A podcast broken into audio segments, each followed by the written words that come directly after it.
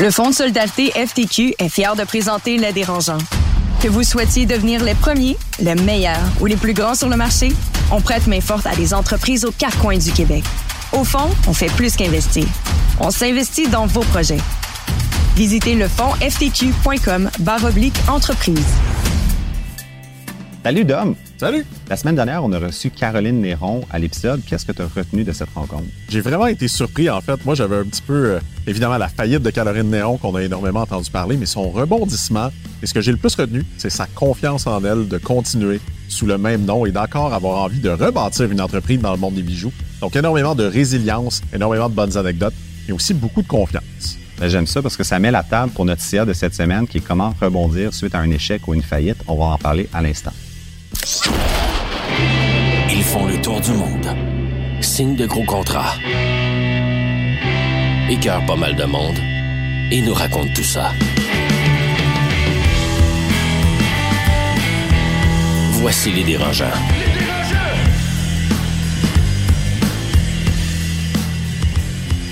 Bonjour, ici Étienne Crevier à l'animation pour Les Dérangeants cette semaine. Donc, Les Dérangeants, c'est le podcast de la nouvelle génération des entrepreneurs au Québec, fièrement présenté par le Fonds de solidarité FTQ, propulsé par Astérix de Québécois et également en collaboration avec le quartier général de l'audace du Cégep de Saint-Jérôme, Blue Chef, le cabinet d'avocats, et Kiera Capital Partners. Donc, à chaque semaine, je retiens des entrepreneurs qui sont avec moi pour débattre d'un sujet, d'un CA quelconque, que ce soit des Marc-Claude Duquette, des Louis-François Marcotte, des Carlo Coccaro, et cette semaine, j'ai avec moi des Dominique Gagnon. Salut Étienne. Comment ça va? Super bien, toi. Ça va bien. Et j'ai avec moi Anne Martel. Allô. Allô, comment ça va? Ça va bien, ça va bien. Donc, petit changement par rapport à nos saisons habituelles antérieures. On n'a plus un PPP cette année. C'est un question dérangeante. Donc, pour mettre la table, question se réchauffer.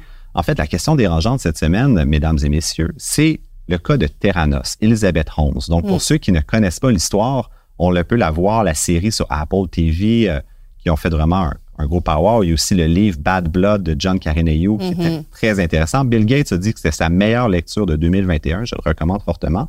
Mais le cas de Terranos, en fait, c'est une entrepreneur qui a vraiment vendu du rêve à ses investisseurs et qui pensait être capable de livrer un jour la solution, mais qui n'est jamais arrivé et qui a vraiment créé une bulle autour d'un produit qui était faux. Donc, ma question dérangeante pour vous, mesdames et messieurs, avez-vous avez déjà fait un Elizabeth Holmes de Terranos de vous-même?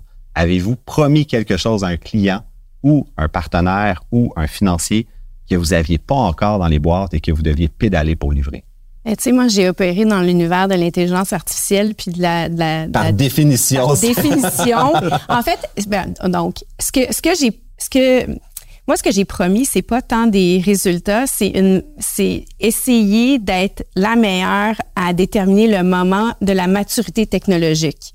Puis ça, c'est vraiment, vraiment difficile. Je pense qu'on était quand même honnête, transparent là-dessus, mais n'importe quand qu'il y a un, risque technologique comme ça, tu vends quand même beaucoup de rêves à tes clients. Fait que c'est très malaisant. Ma perspective est évidemment que notre approche était extrêmement différente de celle de Terranos. je pense que dans le cas de Terranos, on parle de fraude, mais c'est certain que quand je réfléchis, puis quand j'ai écouté la série, quand j'ai euh, quand j'ai lu le livre, j'ai eu un certain malaise aussi parce que c'est vrai que des fois, tu as des conversations où tu es en mode où tu essaies vraiment de convaincre des investisseurs, par exemple. comme sur la ligne un peu. Il y a, hein, il y a une ligne. Je pense que dans cette histoire-là, elle a clairement été franchie, mais c'est certain qu'on on a des petits inconforts des fois quand on écoute des histoires comme ça puis qu'on travaille en technologie. j'ai hâte, d'entendre ta réponse, Dominique, parce que je te connais personnellement puis tu m'en as raconté une puis une autre. je me demande laquelle tu vas choisir. je suis d'accord avec Anne, faut, il y a de ligne. Puis il y a de ligne. Est-ce qu'elle est mince? Elle est probablement mince. Pour moi, n'importe quel entrepreneur, généralement, c'est quoi fonder une entreprise? C'est une idée. Puis les chances de succès ne sont jamais garanties. Donc, quand tu dis, est-ce que vous avez déjà eu une idée sans avoir la garantie que vous alliez livrer? Je pense que la plupart des grands entrepreneurs, c'était ça. C'était une idée sans mm. avoir nécessairement la garantie livrée. Après, c'est toujours quand on passe du mensonge à, au rêve. Puis pour moi, c'est un petit peu différent. Mm. Puis encore une fois, je pense que l'histoire de Terranos, c'était magnifique. Au départ, ça venait d'une vraie problématique qu'elle avait. Mm. Exact, d'une problématique qu'elle avait. Elle voulait changer le monde, c'était inspirant, etc. Le problème, c'est qu'on tombe dans le tourbillon, puis on parle de Terranos, mais on pourrait parler de WeWork, mm-hmm. on pourrait parler d'un paquet d'entreprises. Si on parle de Dominique Gagnon. Dans mon cas, je dirais que c'est arrivé très, très souvent que j'ai promis à des gens des choses que je n'étais pas 100% certain que j'allais être capable de livrer. mais je n'étais pas dans le mensonge. Donc, j'ai Ouais. pas utilisé ces promesses-là pour obtenir de l'argent, pour obtenir des choses. Mais évidemment, qu'on a fait le Super Bowl, je m'en rappelle encore, et qu'on avait dit à Visa, on va développer le premier tatouage semi-permanent qui permet de payer avec sa peau. C'était une connerie totale. Je savais pas comment, mais on l'a fait. On a fait 76 000 tatouages semi-permanents qui a été déployé au Super Bowl et qui a fait la une de Wired Magazine. Donc, la réalité, je pense aussi qu'à certains moments, les entrepreneurs les plus naïfs, et souvent je dis que si je savais que ça pouvait pas marcher, je l'essayerais pas. Et moi, j'aime cette naïveté-là. Et souvent, avec des équipes d'ingénierie, là, Ouais. pour travailler beaucoup avec des ingénieurs, si tu leur demandes si c'est une bonne idée, ils vont trouver toutes les raisons possibles de dire pourquoi ça marchera pas. si tu leur dis, j'ai un client qui a signé pour ça, faut livrer, ils sont fâchés pendant 30 minutes, puis après, on se met en mode action, Oui. puis on essaye de livrer l'idée. Donc, à un certain moment, je pense qu'il faut être un peu fou, il faut prendre des risques, et ça vient un peu dans cette histoire-là. Il faut faire attention. Terrada, c'est une histoire, pour moi, qui est horrible pour l'entrepreneuriat, surtout l'image d'une entrepreneur féminine qui a amené une image très négative à l'entrepreneuriat féminin en profitant du système et en sachant très bien qu'elle était rendue beaucoup trop loin dans le mensonge. Ouais, puis je- on veut pas vendre le punch non plus de la série ou du livre, mais c'est sûr qu'il y a de la falsification de documents, donc Ouais. là, ça devient illégal. Puis moi, c'est pas parce que j'étais à l'animation que je vais me garder une petite gêne, je vais quand même répondre à la question dérangeante. Quand Terranos a explosé, moi j'étais dans, Dans le même milieu. ben, dans le même milieu et beaucoup de gens m'encourageaient d'aller dans la même direction qu'elle parce qu'il fallait que je surfe la vague et j'étais tellement content d'avoir pas fait ça parce que finalement les gens disaient ah faudrait investir dans un Terranos québécois. Je suis comme oh boy. Puis la réalité c'est qu'ayant été en génétique euh, moi je regardais beaucoup ce que les autres faisaient. Je me disais si quelqu'un peut le faire moi aussi je peux le faire. Donc je me mettais à vendre à des partenaires à des clients. Mais je sais 23andMe ou Nebula le font. Donc je vais être capable de l'internaliser un jour pour finalement me rendre compte qu'il y avait beaucoup de vent chez ma compétition. Là, ça m'envoyait, j'avais l'air d'un fraudeur aussi parce que j'étais comme, ouais, finalement, leur produit était vraiment de la vente puis ils n'ont pas réussi à, à- Ouais. à le faire. Donc, de, de facto, nous non plus, on sera peut-être pas capable. Donc, il faut toujours se fact-check comme entrepreneur. Et ce qui met la table, en fond, pour notre débat de la semaine, notre CA, est comment se relever suite à une faillite ou à un échec. On écoute ça à l'instant. Le CA de la semaine est propulsé par Astérix, la cellule d'entrepreneuriat innovant et de capital de risque de Québecor. D'une offre de financement à des programmes d'accompagnement pour les startups, Astérix soutient les entrepreneurs bâtisseurs au facteur X proposant des solutions innovantes et durables qui façonnent nos réalités. Audace et humain avant tout, visitez astérix.vc. Pour le CA de cette semaine, on s'est fait inspirer beaucoup de l'histoire de Caroline Néron qui a fait faillite, mais également de d'autres entreprises au Québec qu'on a suivies. Puis, en fait, je serais curieux d'avoir vos opinions, vos trucs et astuces pour comment se relever suite à une faillite. Toi, Dominique, tu l'as vécu également, mais d'entrée de jeu, en fait, pourquoi on fait faillite? Qui veut commencer? Moi, je peux peut-être y aller. Je suis le seul des trois, je pense, qui a décidé de se rendre à sa fin de C'est processus-là. le seul qui a la lettre de noblesse. Tu dis pourquoi on décide de faire faillite? Je pense qu'aucun entrepreneur décide de faire faillite. C'est important déjà Mais il de doit y dire. avoir un- une raison, il doit y avoir un meilleur bénéfice à la fin de choisir cette option-là. En fait, généralement, quand tu choisis cette option-là, c'est qu'il n'y a plus d'autres options réellement autour de ça. Euh, souvent, la faillite va venir parce que tu es rendu avec beaucoup trop de créanciers.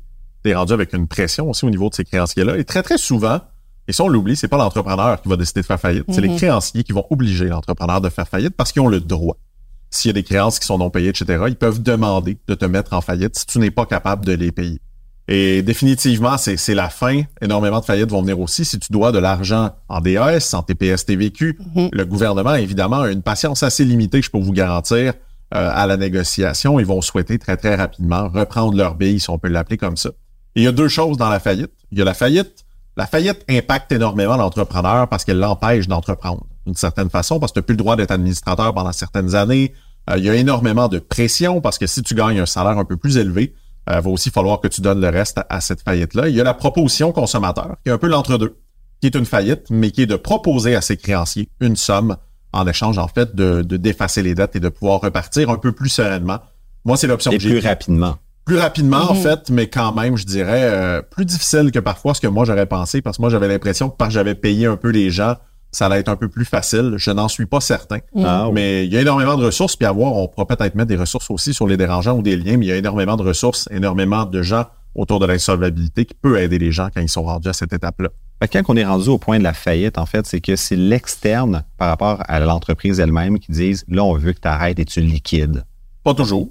Ça peut être toi. Par exemple, si tu reçois 50 appels par jour de créanciers fâchés, euh, que cette pression-là, tu sais très bien que tu vas plus t'en tirer. Tu peux toi-même décider d'aller voir un syndic de faillite, par exemple, et de dire je suis à bout. Mhm. Généralement, le syndic de faillite va analyser tes chiffres, analyser ta situation.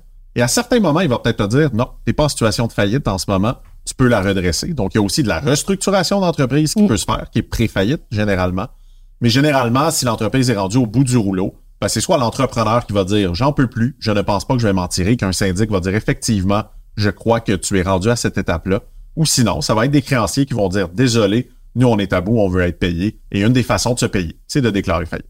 Et en fait, pour nos auditeurs, quand est-ce que les avoirs de l'entrepreneur partent avec la faillite?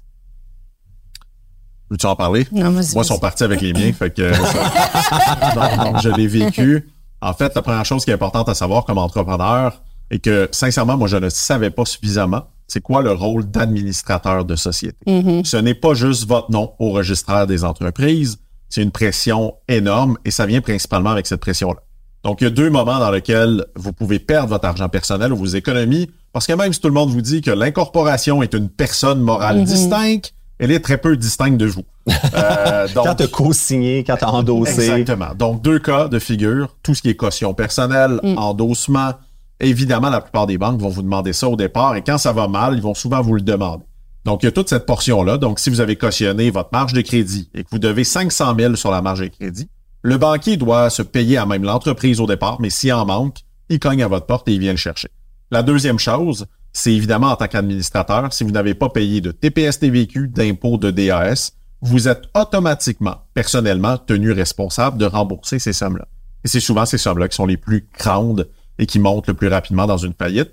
Et là, évidemment, ben, c'est Revenu Québec, Revenu Canada qui tombe sur votre dos et qui va s'assurer d'aller jusqu'à saisir vos comptes. Moi, je suis déjà été chez Starbucks, carte refusée, parce que malheureusement, Revenu Québec avait décidé que c'était le temps de saisir mes comptes. Il y a certaines assurances pour ça. Est-ce que c'est utile dans un contexte comme Les, ça? on va les, les DNO, le Oui. Directors and Officers, Exact. qu'on appelle souvent. Exact. Ces assurances-là sont utiles généralement quand tu es un administrateur comme un investisseur ou siège. Évidemment, moi, je demande à tout le monde. Absolument. J'en ai chez Connect and Go. Mais la réalité, tu es quand même responsable. Mhm. Donc, généralement, ça va plus te protéger s'il y a des cas de figure, exemple, de la cybersécurité et des poursuites de gens. Mais les DAS, les TPS, les TVQ, généralement, c'est les administrateurs qui vont être tenus responsables et c'est pas la compagnie d'assurance parce qu'elle va dire que si vous les avez pas payés, c'était de votre faute, c'est de la négligence. Et euh, il faut partir avec l'idée, vous payez pas vos taxes, vous allez les payer un jour. Puis on en parlera un peu plus tard dans le CA parce qu'on a tous des histoires personnelles. On a tous malheureusement fait un peu un MBA de la faillite euh, à notre façon, à notre rythme. Mais moi, ce qui m'avait vraiment marqué le plus quand j'ai euh, passé proche, c'est le fait qu'une faillite n'efface pas tout. En fait, c'est vraiment une faillite, c'est contre les créanciers, euh, contre, on en a parlé plus tôt avec l'entreprise de Caroline Néron, les euh, En fait, tu as quoi tes le- créanciers, Tes- tu, tu peux avoir tes employés d'une certaine Mhm. façon si tu as des sommes que tu dois. Tu vas avoir tes banques, évidemment. Donc, tu vas avoir tes fournisseurs. Donc des fournisseurs que je cherchais. En fait, c'est c'est contre quand même la majorité des personnes euh, qui, qui gravitent autour de l'entreprise. Mais tout ce qui est dû à tes employés, tu peux pas t'en sortir, même après une faillite. Et ce qui est dû au gouvernement, ça te suit. Tu vas devoir payer ça d'une manière ou d'une autre un jour. Là. Pas nécessairement. Faut faire attention. En fait, si ça va venir, c'est là qu'on parle de la faillite personnelle. Donc, si par exemple, tu dois un million à Revenu Québec euh, de TPS TVQ non payé, que tu n'es pas capable de le payer à même l'entreprise, ils vont venir le chercher chez toi. Et c'est là, si tu es capable de payer personnellement, c'est réglé. Si tu pas capable, tu vas aussi faire une faillite personnelle. Une fois que tu as fait une faillite personnelle et qu'il n'y a plus d'autres endosseurs, ça se termine quand même là. Tu ne dois plus d'argent. Si tu fais une proposition consommateur, par contre, évidemment, te proposer un arrangement. Si Revenu Québec l'ont accepté, il va falloir définitivement le payer. Caroline en parlait dans son épisode. Ils ont refusé la proposition consommateur. quand même que c'était pas assez hein. généreux. C'est classique, par contre, parce que les créanciers vont souvent avoir beaucoup moins de recours que Revenu Québec. Donc, ils vont s'attendre à avoir plus, euh, définitivement. Mais si vous faites une faillite personnelle, généralement, une fois que c'est fait, et la faillite personnelle, c'est la plus grande délivrance, même si c'est le plus, euh, le moment le plus difficile parce que l'entreprise, ben, c'est l'entreprise, mais quand c'est ta vie, tes enfants, ta famille, ta maison, c'est d'autres choses. Mais oui, à la fin de tout ça, c'est faux de dire qu'il faudrait quand même payer par la suite. Du moment où tu as tout perdu, tu as tout perdu. Ben, c'est ça, parce que l'entreprise a fait faillite, c'est une chose. Puis là, après ça, mais il y a Les des individus. Les individus, ça peut euh, tackle down, comme on dit. Il y a Exactement. l'effet cascade. Puis, euh, mais c'est vrai, en fait, aussi que dans la faillite, il y a une délivrance, ultimement. Que c'est une façon de tourner la page parce qu'on peut finalement dire, bon, ben, je, je me repars, là. What's next? Puis Bill Gates disait, puis on l'a utilisé dans l'autre entre, euh, dans, dans notre autre épisode, moi, j'investis pas dans quelqu'un qui n'a pas déjà fait faillite parce que c'est vraiment un des plus grands apprentissages de vie qu'on vit, là, qu'on, qu'on peut euh, passer au travers. Toi, tu le sens comme ça, Dominique? Je pense que je pourrais faire attention. Tu, sais, tu dis une fois que tu as fait faillite, c'est là que tu dis je repars. Sincèrement, tu peux pas repartir. Mm. Euh, tu as besoin d'une pause entre les deux. Généralement, tu vas avoir besoin de te trouver une job la première fois de ta vie euh, parce que tu as besoin aussi, évidemment, d'entrer d'argent. Il y a très peu de gens au Québec vont encore séparer les États-Unis du Québec Mhm. parce que c'est pas la même façon de faire des C'est faillites. pas la même loi. C'est pas la même loi, Ouais. c'est pas la même façon, c'est pas la même pression non plus. Quand on parle aux, aux États-Unis, il y a des conférences de gens qui ont fait faillite, qui s'applaudissent parce qu'ils sont tous devenus milliardaires. Essayez pas ça au Québec, je peux vous garantir que ça, ça marchera pas. Mais définitivement, je ne suis pas certain que tu penses à te repartir immédiatement euh, parce que tu es, tombé au plus bas. Moi, je pense que c'est quand même le plus bas. Par contre, c'est là que tu recommences, on pourrait dire, à te reconstruire. Euh, autant d'un point de vue crédibilité, comme Caroline Néron, de dire à un certain moment, tu as envie que personne te voit, tu as envie d'être plus personne. Mais par la suite, tu peux te rebâtir parce qu'il y a énormément de gens aujourd'hui qui ont eu des succès monumentaux, qui ont fait faillite. Et je le souhaite à Caroline avec son histoire de dire que demain, ça va peut-être redevenir un success story avec des meilleures bases parce qu'on apprend énormément. Avant d'aller sur l'autre point, je veux revenir sur la proposition aux consommateurs parce que je serais curieux d'avoir votre opinion quand on parle de justement rembourser ses créanciers dans 50 sous dans la pièce. tu sais, C'est quand même, au final, une façon de comme dire, bon, ben, on a pris du risque, ça n'a pas fonctionné. Trouvez-vous ça fair de faire, tu sais, rembourser un créancier 50 sous sur le dollar qu'il vous a prêté? Ben, je veux dire, fair. C'est sûr que tu voudrais. Dans les circonstances, plus. Non, mais dans les, mais dans les qu'à avoir circonstances. zéro, ben, c'est donnes ça. 50 C'est un peu comme ça que je le vois, moi aussi. Tu sais, je veux dire, à un moment donné, euh, tu, tu, c'est des relations d'affaires. Tout le monde prend un risque en affaires. Il n'est pas, il est pas censé avoir de relation où il n'y a pas un certain niveau de risque. Si tu Exact. Sinon, tu mettrais ça en obligation d'épargne. puis là, Exactement. pas de risque, tu sais. Donc, pour moi, oui, je veux dire, c'est un risque qui a été pris, c'est une entente qui est tu sais, commune, c'est, normal.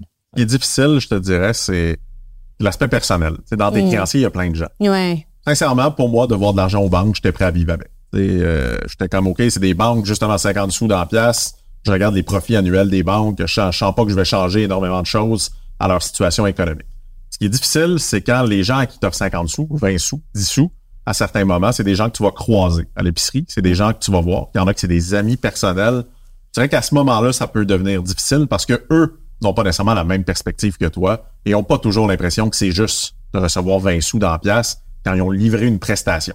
Donc, faut séparer un peu les investisseurs. Comme on dit, pour moi, les investisseurs prennent du risque. Pour eux, c'est un risque. Déjà, de faire 50 sous dans la pièce, c'est mieux que tout perdre. Mais d'un point de vue, parfois, des gens qui vous ont livré des services, puis je suis certain que vous avez des histoires aussi de, de, de parfois des créanciers que vous aviez, donc des, vous avez livré des prestations que les gens vous payent pas parce qu'ils font faillite. Moi, dans l'événementiel, c'était comment? Fait- on a fait Fire Festival, donc on a vécu ce genre de, de- d'histoire-là.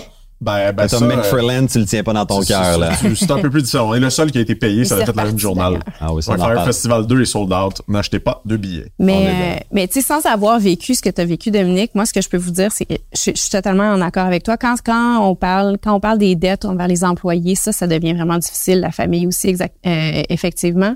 Moi, sans avoir vécu un processus de faillite, j'ai quand même vendu une entreprise. Puis les termes dans l'entreprise faisaient que, par exemple, j'avais des, des, des actions qui ne convertissaient pas. J'avais des gens qui avaient payé. annulé.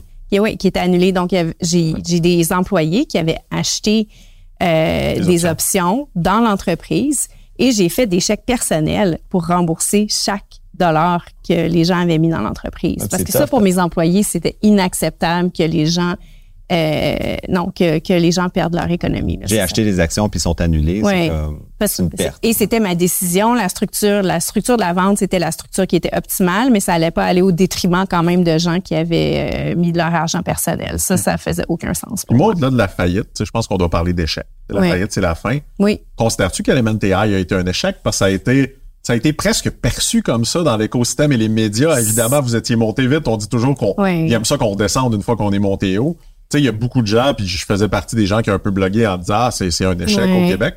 L'as-tu vécu comme un échec? Ben, c'est parce que il y, a- deux. Ben, personnellement, oui, parce que moi, c'était, moi, je me suis pas rendue au bout d'un rêve et je et je sais que dans des circonstances différentes, il allait se matérialiser. Donc, c'est un échec parce que c'est c'est un projet incomplet pour moi. À la fin, est-ce que ça aurait été une meilleure vente, un meilleur succès? Pas nécessairement, mais il y a certains accomplissements pour moi que j'ai pas réussi à, à atteindre et ça, c'est un échec. Maintenant, euh, la transaction comme telle, je considère pas qu'elle est un échec. Tout le monde a fait de l'argent. Euh, je veux dire, les employés aussi dans des structures différentes. Puis chaque personne qui avait investi, qui avait pas, euh, qui n'ont pas reçu, mais je les ai remboursés personnellement. Fait que, tu sais, je veux dire, je- tout le monde a pris un risque conjoint, puis tout le monde a fait un retour sur ce risque. Fait que de cette perspective-là, moi, je pense que c'était un succès. Sans parler de, évidemment, là, toutes les retombées économiques, le fait qu'on a fait immigrer des gens qui seraient jamais venus, là, on va se le dire, là, qui seraient jamais venus au Québec s'il n'y avait pas eu une concentration de talent comme on est capable de créer. Ouais, vous avez créé un écosystème. Donc, ça, pour moi, c'est un accomplissement. Fait que non, c'est pas un échec, mais je l'ai quand même vécu personnellement comme un échec, absolument. Il y a un article du Journal de Montréal qui est paru en septembre 2023. Puis là, je vais sortir ma tablette pour lire la statistique parce qu'on n'est plus à la radio et donc ça paraît maintenant quand je lis des trucs. Étienne, il est vraiment fier d'avoir une tablette. Il aime ça la flasher. Exactement, c'est juste pour ça. Euh, en fait, l'article se disait, les deux tiers des faillites du pays au Canada ont lieu au Québec. Et en fait, le Québec compte pour 23% de la population, mais pour plus de 60% des faillites au Québec. Donc, on parlait de 3097 entreprises ont déclaré faillite au Canada entre le mois de juillet 2022 et 2023. Et c'est en fait 1879 faillites d'entreprises au Québec, donc l'équivalent de 61% de toutes les faillites du pays. Est-ce que ça vous surprend quand je vous dis ça? Ce qui me surprend, c'est que ça soit pas plus élevé. Moi, je pense qu'il y a une vague de faillite qui s'en vient et ça va être une situation vraiment difficile à gérer. Il n'y en a pas eu assez, hein? on l'a dit durant la pandémie. Exact. Je me rappelle, il y avait des syndics de faillite qui disaient on n'a rien. Parce que durant la pandémie, on recevait des chèques euh, à tout acabit. Tout le Ah monde oui. avait des chèques. Trudeau, Legault, euh, merci tout le monde. On, on vous endette, on vous endette, on vous endette. Donc, donc non, je suis pas surpris. Est-ce que je suis déçu? Je pense pas que c'est un classement qu'on veut faire, hein, de dire que le Québec est la place où tu fais le plus de faillites. Après, on reste un des environnements dans lequel énormément d'endettement. On le voit autant personnel qu'au niveau professionnel. Puis je pense qu'aussi, il y a peut-être eu un accès, encore une fois, un petit peu trop facile au crédit avec les taux d'intérêt qu'il y avait, qui va amener effectivement une vague. Moi, je pense qu'on est au début de quelque chose. Je pense encore une fois, moi, je me considère comme un opportuniste, même si on n'aime pas ce mot-là au Québec, énormément d'opportunités dans ces types de crises-là, parce qu'il y a des belles business qui font pas faillite parce que des mauvaises business, et des belles business qui font faillite simplement parce qu'il y avait un contexte économique et de l'endettement. Et ça donne des opportunités, un peu comme Caroline Néron, qui a racheté Caroline Néron, ce que très peu de gens savent. hein. Elle a racheté sa faillite et elle est repartie avec la même coquille. Je pense qu'il va y avoir des opportunités. Tu sembles pas tout à fait d'accord, non, ça. je suis d'accord, mais en fait, moi, ce que, ce que je me dis, c'est que. là, mais on veut du débat, mais on parle du Québec. Donc, qu'est-ce qui fait au Québec qu'on en a plus que dans le reste du Canada? On a sensiblement quand même les mêmes, euh, les mêmes opportunités économiques. Le même fond, les ouais. mêmes programmes, Ben, c'est ish, donc, qu'est-ce qui fait qu'au Québec, vous pensez, c'est, plus. euh, Ben, moi, ce que j'aime pas de l'article, c'est qu'il est fait sur les faillites, mais il parle pas de création d'entreprise. Parce Ouais. que si on est 60% de la création d'entreprise au Canada, c'est normal qu'on ait 60% des faillites. Ouais. Fait que dans le fond, en termes absolus, ça serait la même chose. Est-ce que le Québec est une population plus entrepreneuriale que le reste du Canada? Je me pose la question sur le fait Mm. que il y a beaucoup d'entreprises dans le Canada anglais qui viennent pas au Québec à cause de la langue. Mm-hmm. Il y a une barrière. Tu sais, ça a pris, on connaît Good Food, euh, Monsieur Ferrari, qui est un Québécois, mais qui est allé à Toronto. Il est parti à Toronto avant de revenir au Québec, Mm. des choses comme ça. Donc, on a beaucoup d'entreprises québécoises, en fait, qui sont tout simplement des MeToo de d'autres, de- des États-Unis, du Canada anglais, mais juste en français. Fait que ça fait en sorte qu'on a un certain dédoublement de création d'entreprises là. Mhm. Mais je pense pas qu'on a 60% de la création d'entreprises au Canada. Ça, c'est sûr que non.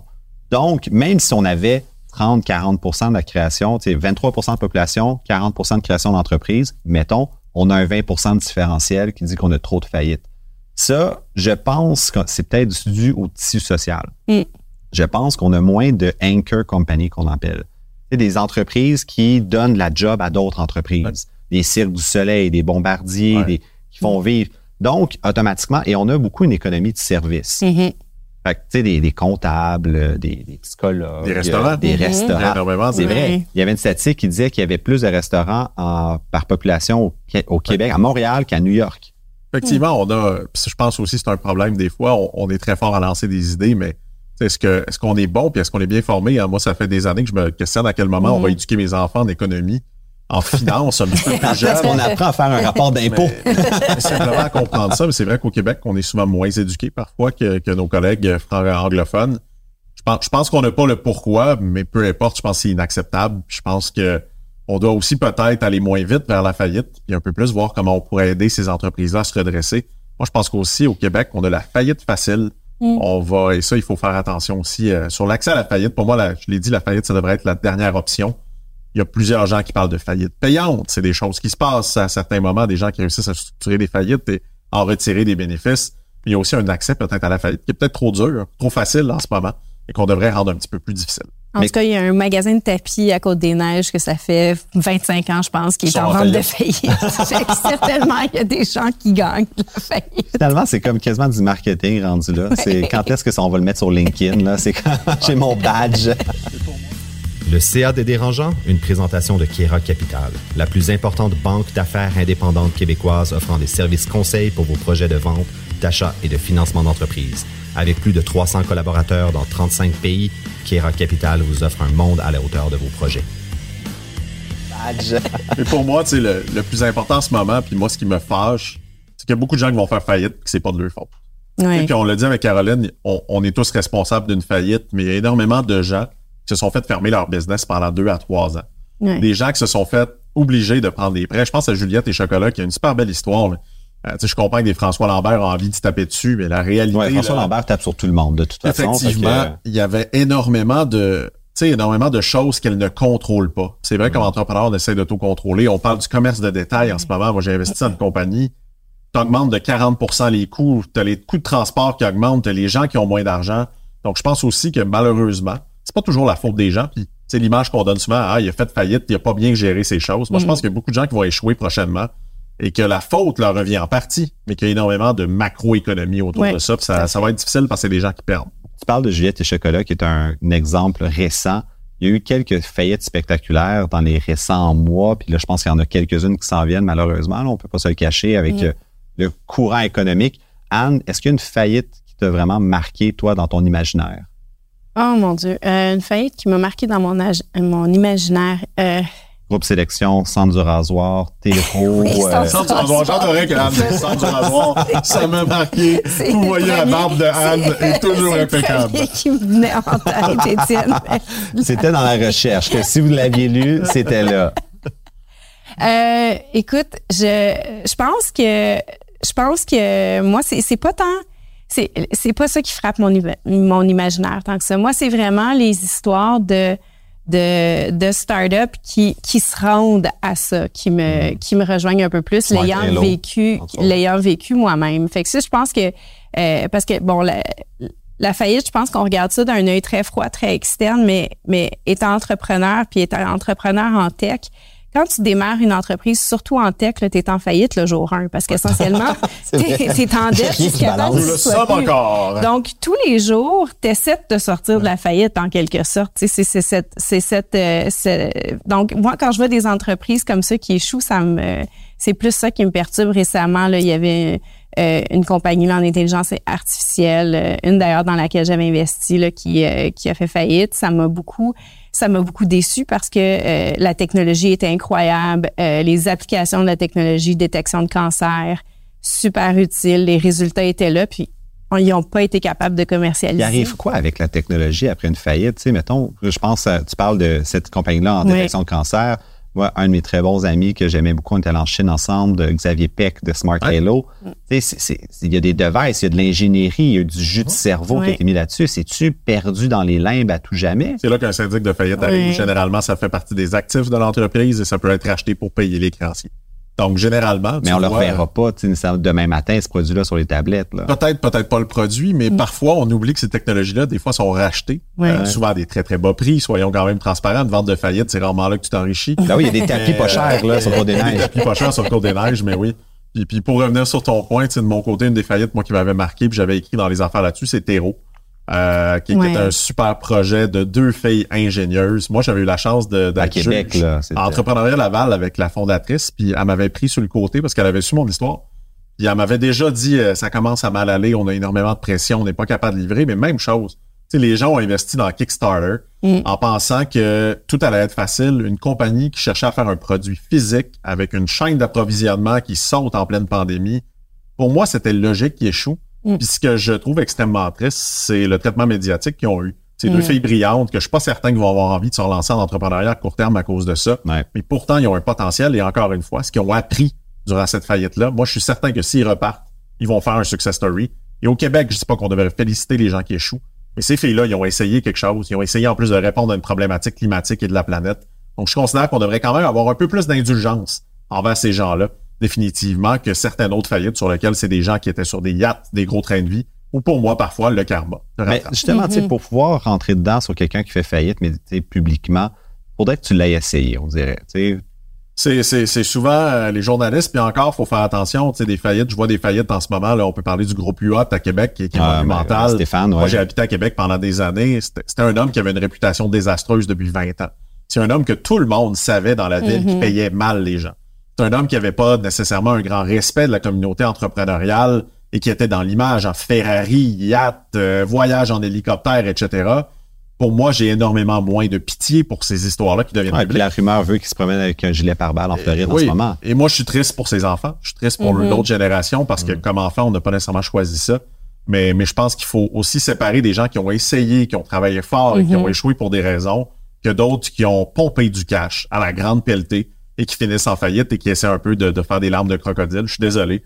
J'ai aucune pitié pour ces gens-là. Ça, je suis d'accord. Mais tu sais, je veux dire, puis- mais même, même à ça, comme entrepreneur, moi, je me garde une petite réserve. J'ai beaucoup de difficultés à aller juger une situation où j'ai pas été Mm-hmm. impliquée personnellement. Puis je veux dire, les, les, les faillites, c'est pour un ensemble de raisons. On parle des fois macroéconomique, comme on disait tantôt. Qui suis-je pour vraiment aller dire que j'aurais fait mieux puis que j'aurais pris des meilleures décisions avec l'information que ces personnes-là avaient en temps réel? Ben, C'est le meilleur clair. exemple qui me vient en tête, c'est Groupe Sélection avec Réal Bouclin. Mm. Parce que entrepreneur PDG de l'année Journal des Affaires en 2021, 2020 C'est sûr. 2021, 2022, des bandades, puis là, paria economicus, comme Mm. Dominique t'aime le dire. Moi, ce que je trouve un peu, je, je ne veux pas excuser nécessairement, je ne connais pas assez le dossier de Groupe Sélection, mais le fait étant que si il avait probablement pas fait faillite ou si ça n'avait pas explosé, il serait encore un génie. Et on dirait comme, oh mon Dieu, il a tellement pris du risque, puis c'était tellement calculé, puis clairement, comme il savait ce qu'il faisait. Alors que là, il a pris du risque, ça a explosé, puis on dit, bon, là, oui, c'était facile, peut- on aurait pu le prédire. Mm-hmm. Tu sais, tout le monde est qu'un peu juge d'estrade dans ce temps-là, que c'était comme, ben là, comme tu dis, tu as essayé de te lancer, tu faisais faillite day one. Fait que là, ben oui, c'était clair que tu allais faire faillite, tu faisais faillite day one. Mm-hmm. C'est ça. Mm-hmm. Mais je veux changer le monde, je veux essayer autre chose. C'est ça. Faut- Il faut faire attention avec les concours.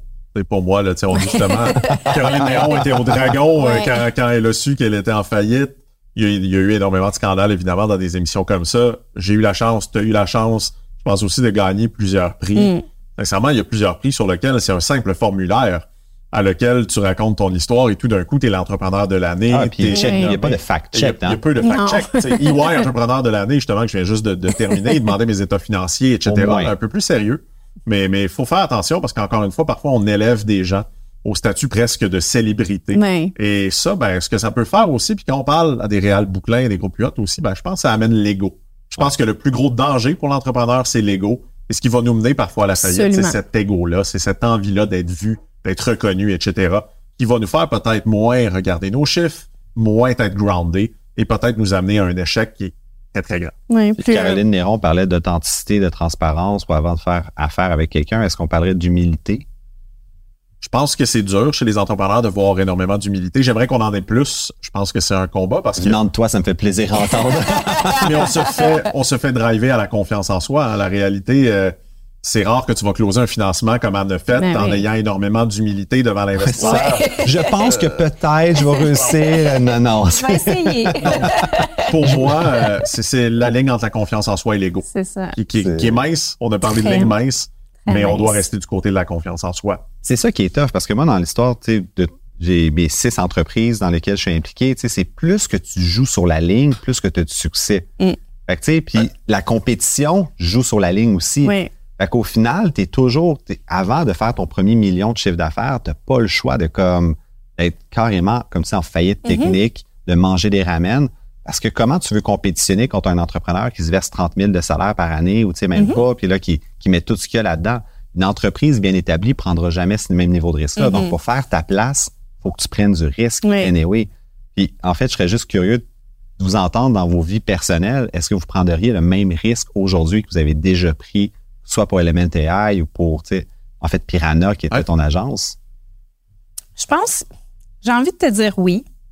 Euh, puis j'ai envie de te dire oui parce que, ben tu sais, je, je parle dans, dans ma vie professionnelle, je prendrais le même niveau de risque, mais je pense que ce qui a changé dans ma vie, puis bon, avoir un enfant, clairement, euh, Ça change la game. ça- ben, tu sais, je veux dire, tu as Le quelqu'un qui dépend de toi, fait que tu peux Ouais. un peu moins faire le con. Là. Mais ça- donc, ça change, je pense, le profil de risque de ma vie. Mais je- en entrepreneuriat, euh, je pense que j'ai quand même le même appétit. Ah ouais. L'adrénaline. Ouais, c'est c'est le fun du risque. tu On est tous les deux en tech. hein. Fait, que- fait toi aussi, C'est toi, toi, toi, t'es allé un peu du côté euh, traditionnel de la force avec l'immobilier, mais en tech, le Mais risque. tu vois, Étienne Borgéa, qui est notre épisode, dans le fond, de- au début de la saison, m'a un peu, m'a fait du bien à entendre parce qu'il disait, au début, quand tu vends, tu mets ça dans un côté safe, puis ensuite, tu le gamble. Tu vois, tu sais, c'est ton vieux gagné, ton nouveau gagné, puis le nouveau gagné, je le gamble, puis là, je suis prêt. Là. Fait que, euh, message d'intérêt public, mais Étienne est prêt à investir quand est dans, le marché. Ah, c'est que je suis dans la bon d'avoir dit ça. des messages. Mais puis je veux peut-être plus creuser ton cas, Dominique, parce qu'avec Piranha, ça a été une accumulation de d'erreurs, mais Mauvaise décision.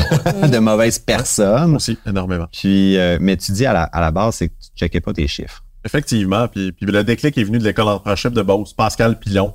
Ah, il super entrepreneur, euh, qui, qui dit un fondateur qui s'occupe pas de ses finances, c'est pas un bon fondateur. Mhm. Je suis venu au bureau, je décide que je vais m'en occuper de mes finances, mais je découvre un peu trop tard qu'il y avait des millions de dollars, un peu plus d'un million de dollars qui a été détourné.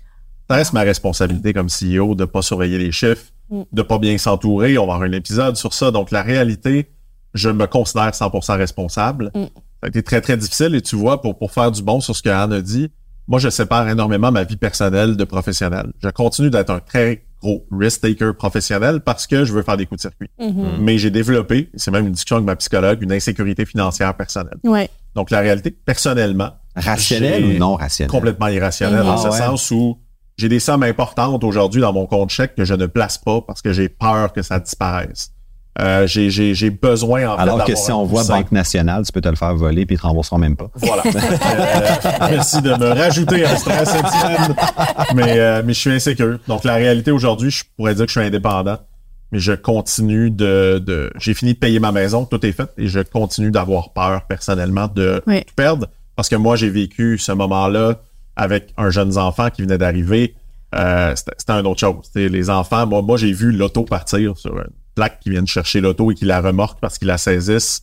C'est des traumatismes, sincèrement. Puis je pense que je suis PTSD. Tu sais, On parle souvent de ça Ouais. dans l'armée, etc. Non. Mais, mais j'ai parfois peur. Et durant la COVID, moi, je pensais qu'on allait refaire faillite chez Connect and Go. Et je peux te garantir que j'ai bu une bouteille de scotch d'un coup, euh, simplement parce que je pouvais pas penser que j'allais retraverser ça Ouais. une deuxième fois. Est-ce que ça t'est arrivé de te faire saisir la maison? On n'est pas tombé là. Donc, on a été chanceux où j'ai réussi justement avec une proposition consommateur. L'avantage que j'ai, c'est que j'avais fondé Connect Go un peu avant. Euh, mais j'étais pas actionnaire. Donc, j'avais une formule qui m'a permis de protéger un peu cet Mhm. actif-là durant ce moment-là. Euh, et j'ai eu la chance, en fait, d'une chose qu'on oublie comme entrepreneur, c'est que souvent, on est bon. On est plus bon qu'on pense dans ces moments-là. Et je suis devenu consultant. Euh, j'ai fait de la consultation. J'ai dans quatre entreprises. Je n'ai jamais fait autant d'argent qu'à ce moment-là parce que justement, j'en avais besoin. Et je crois que je gagnais près de 40 000 par mois en étant consultant dans plusieurs entreprises. Un demi-million par année. Plein de valeur à ce moment-là. Veux, veux pas, il y a rien comme un gun sa tempe pour te faire réagir puis voir les choses bien claires. C'est, c'est Ce que je dis souvent à mes parents, c'est que le pire qui va m'arriver, c'est de me trouver une job à 300 000 par année. Parce qu'une chose, je sais, c'est que je suis bon. Mais la réalité, la COVID aurait pu tuer ma business encore une fois. Mm. Est-ce que ça aurait été ma faute, pas ma faute? Je ne sais pas, mais j'aurais refait faillite si on n'avait pas réussi à la rebondir. Donc, je continue d'être certain que ça peut réarriver dans toutes mes aventures.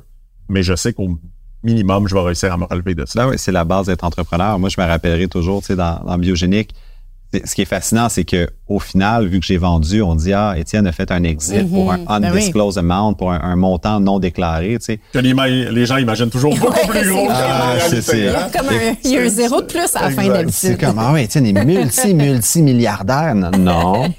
c'est surtout les fondations hein, qui, qui s'imaginent Oui. ça pour euh, s'impliquer. Mais en fait, ce que puis je te le dis ouvertement, puis je m'en souviens, c'est que j'avais ma marge de crédit Visa Desjardins qui était qui m'envoie une lettre en disant on vous la ferme parce que clairement votre score de crédit est trop mauvais. puis en même temps, j'étais en train de négocier ma vente puis la faillite potentielle de l'entreprise parce que si la vente se passait pas, fallait que je fasse faillite. Ben oui. Fait que c'était un ou l'autre. Puis euh, Il y en a beaucoup de ça. Je pense à une histoire d'une compagnie qui a été vendue à Apple, montréalaise. Euh, C'était pas celle-là. Non. C'en était une autre qui s'appelait Moby Wave, qui était Ah, dans le oui. qui ont Oui. été achetés. Oui. Les gars étaient, étaient complètement faillites, je pense, à six semaines. Mm. Ils ont été achetés pour des dizaines et dizaines de millions de dollars, c'est pas des centaines, je me rappelle Mhm. bien, par Apple. Parce que justement, un peu comme tu disais avec le IA, il y avait une technologie complètement hallucinante, mais trop early, Mm. euh, difficulté à la commercialiser, mais un joueur comme Apple, probablement qu'aujourd'hui, il y a un peu de Montréal dans, VR, euh, dans, dans le VR d'Apple Oui. avec VR na- Niva. VR, VR misère avec le nom. Mhm. Mais aussi dans le paiement de Apple aujourd'hui, il y a euh, MobiWave, Wave, on sait, euh, qui est une autre compagnie montréalaise. que- Ben, moi, c'est exactement ce qui m'est arrivé. J'ai vendu quand même quelques millions. Puis ce qui était vraiment le moment le plus satisfaisant de ma vie, c'est quand, parce que l'argent a été déposé dans mon compte chèque, Mhm. et, que le même compte chèque qui m'ont fermé ma marge de crédit à peu près six mois plus tôt. Et là, tu as la directrice de la caisse qui m'appelle en disant Ah oui, Monsieur Crevier, euh, on peut-tu vous présenter une gestion privée Ouais. ou quelque chose comme non, transférez tout s'il vous plaît. Ouais. Pourquoi? On est votre caisse? Je suis comme oui, vous m'avez vraiment laissé tomber au mauvais moment. ça te des cicatrices ces Ah, moments-là. c'est fou.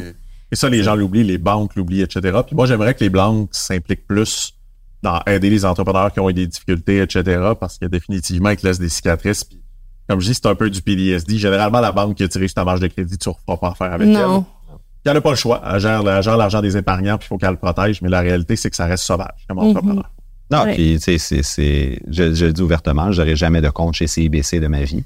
Euh, mais tu sais, en fait, puis ce que j'aime beaucoup, puis c'est pas pour faire de la plug à nos sponsors non plus, mais Fonds de solidarité FTQ, quand tu apprends à les connaître aussi, ils n'ont pas, le, pas mandat de Mhm. mettre quelqu'un en faillite. Non, c'est Fait ça. que tu choisis ton partenaire. Une banque, banque, va te mettre en faillite parce qu'ils ont un bilan à respecter. Un fonds de solidarité, et, ou même pour des plus jeunes entrepreneurs, les futurs preneurs de ce monde, euh, tu sais, BDC, ils n'ont pas ce mandat-là de, de te faire chier. tu sais. Ça Ils fait pas quand le même mandat, mais si tu arrives à la fin, ça reste. La fin, ça reste la fin. La fin reste la fin. la fin. Mais je suis d'accord que, encore une fois, c'est choisir ses investisseurs, savoir s'entourer. Il y en a différents types. Il y en a qui sont plus patients, moins patients, plus élastiques, etc. Donc, je pense qu'il faut aussi, euh, faut aussi savoir bien s'entourer. Puis le fonds, effectivement, une bonne crédibilité. là. Je sais pas si tu as vécu ça, mais moi, évidemment, là, avant ma, ma, ma levée de fonds de série B, je pense qu'il me restait deux semaines de, de cash. Puis, tu sais, je veux dire, j'avais un certain niveau de confiance que ça allait, sais, ça allait se matérialiser, mais reste que tant que l'argent n'est pas dans ton compte, c'est pas fini. Ah non, puis il n'y avait pas de bridge, il n'y Non, avait rien. là. rien. Fait que, je veux dire, moi, il me restait littéralement deux semaines d'argent, puis sinon, je mettais la clé dans la porte, puis euh, c'était, merci, bonsoir. Puis je me souviens de ce moment-là, puis je me demande, tu sais, des fois, là, c'est, peut-être, c'est peut-être le fait que je viens d'embarquer la- dans la quarantaine, tu sais, je pense un peu à, à la fin de ma vie, puis à la mort, puis je me dis, il y a une certaine sérénité quand on dans ce no man's land-là, où tu dis, y ben là, j'ai arrive, là. fait tout ce que j'ai à faire. Puis je me souviens, j'avais un entrepreneur qui était venu à mon bureau. Puis on brainstormait sur sa business, puis je donnais des trucs, puis on, on jasait. Puis à un moment donné, il me disait, ah, ton fundraise, je dis, ben moi, j'ai plus de cash dans, euh, ouais, c'est ça, 10, 10, 14 jours. Je dis, mais pourquoi tu es ici avec moi? Mais j'ai dit, Ben, j'ai fait tout ce que je peux. Ouais. Fait qu'il me reste plus rien à, à accomplir. Là, j'attends. J'attends Mais tu donnes, tu te donnes pas le choix d'échouer dans ce moment-là. Puis moi, c'est ce que j'aime de ces Oui. périodes-là. Oui. c'est que t'as pas le choix. Tu sais, La réalité, euh, tu sais, nous, effectivement, à chaque Oui. fois qu'on a levé, on était sur le point que ça meurt.